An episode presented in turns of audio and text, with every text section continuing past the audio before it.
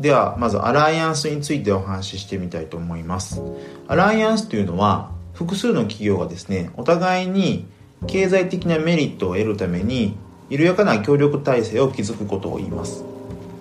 一つの企業に統合する必要がある M&A に比べてですね時間とかお金をそれほど使うことなく進めることができてしかも思惑が外れた場合には容易に解消もできるという点で異なります。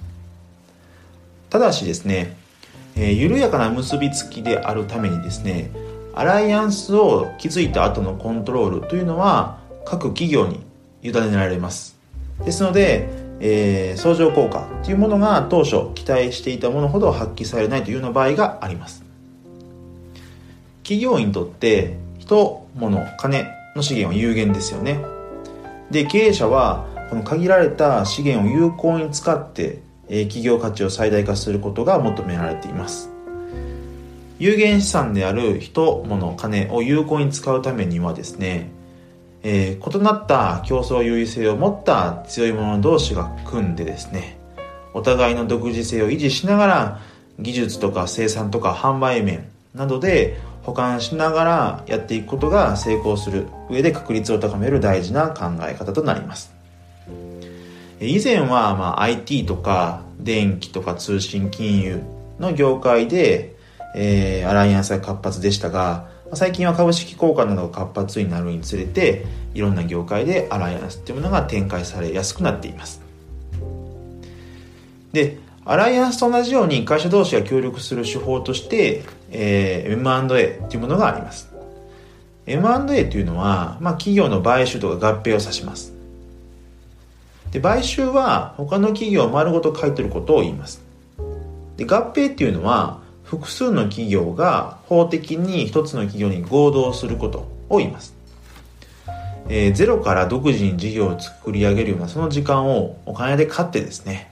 自社のビジネスとの相乗効果を発揮させて、えー、競合に対する優位性を早く確立させようとすることが M&A の主な目的となります。えー、最近ですと、まあ、M&A が増えてきた背景にはですね、えー、企業間の競争が激しくなっていることですとか、えー、諸外国との競争が展開されている中で、まあ、昔のように自社の競合に対する優位性を作り上げる時間がなくなったことなんかが、え、理由として挙げられます。で、ついでにですね、M&A が失敗する事例として多いパターンについてもお話ししてみたいと思います。主に3つパターンがあります。えまず一つ目ですが、こちらは、えー、買収前の準備不足というようなパターンですね。自社のビジョンとか戦略とか事業のポートフォリオから検討して何のために買収して買収後はどのように事業展開するのかっていうような構想がちゃんと描かれていない場合ですねこういった場合は失敗しやすいですよということですで2つ目が買収相手の選定とか評価とか交渉とか買収を実行する際のプロセス管理が曖昧である場合には、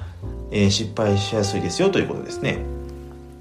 で3つ目が、えー、買収後の統合プロセスに不備がある場合です、えー、具体的に言うと、え企業の文化が摩擦してますよとか、え仕事の進め方が不明確なのでせっかく統合してもですね。その進め方が十分に、え融合されなくて展開されないというパターンですね。こういった場合っていうのは M&A が失敗する確率が高まります。で、このアライアンスと M&A の大きな違いですが、えー、ポイントは相手企業の経営権を取得するかどうかっていうところにあります。アライアンスはですね、資本提携の場合っていうのはある程度の支配権を得る場合もありますが、基本的にはお互いの企業の独立性を保ちます。で一定期間共同で業務を行った後っていうのは最終的にはアライアンスを解消して元の独立した企業同士に戻ります。一方でですね M&A っていうのは、え、繰り返しですが会社の経営権の取得を目的し目的とした取引なので持ち株会社による買収ですとか、えー、投資目的で買収するケースなんかも含まれます。アライアンスというのは M&A に比べて手続きが簡単で多額の資金、お金を必要としないで、パートナー企業の経営資源を活用できるといったメリットがあります。その一方でですね、技術とか情報の流出リスクがあったりですとか、パートナー企業のコントロールがなかなかできないといったようなですね、デメリットがあります。えー、その例に対してですね、M&A っていうのは、相手企業の経営権を得ることができて、高いシナジー効果を期待できます。その一方で、手続きに手間がかかって多額のお金が必要になるといった、ま、デメリットがあります。ですので、まあ、こういったそれぞれのメリットとデメリットを踏まえた上で、えー、戦略とか目的にかなうやり方はどっちなのかみたいなところを考えてですね、適切なものを選ぶということが必要ということです。はい。ということで、えー、本日はですね、最近のニュースの中からですね、えー、まあ、アライアンスと M&A という言葉をちょっとピックアップしてお話ししてみました。えー、繰り返しですが、結構意外とこの言葉、それぞれの意味の違いを理解せずに、なんとなく使っている方もよくお見かけしますので、ぜひですね、それぞれの言葉の意味、しっかりと違いを理解した上で、今後使ってみていただけるととっても嬉しいなと思います。はい。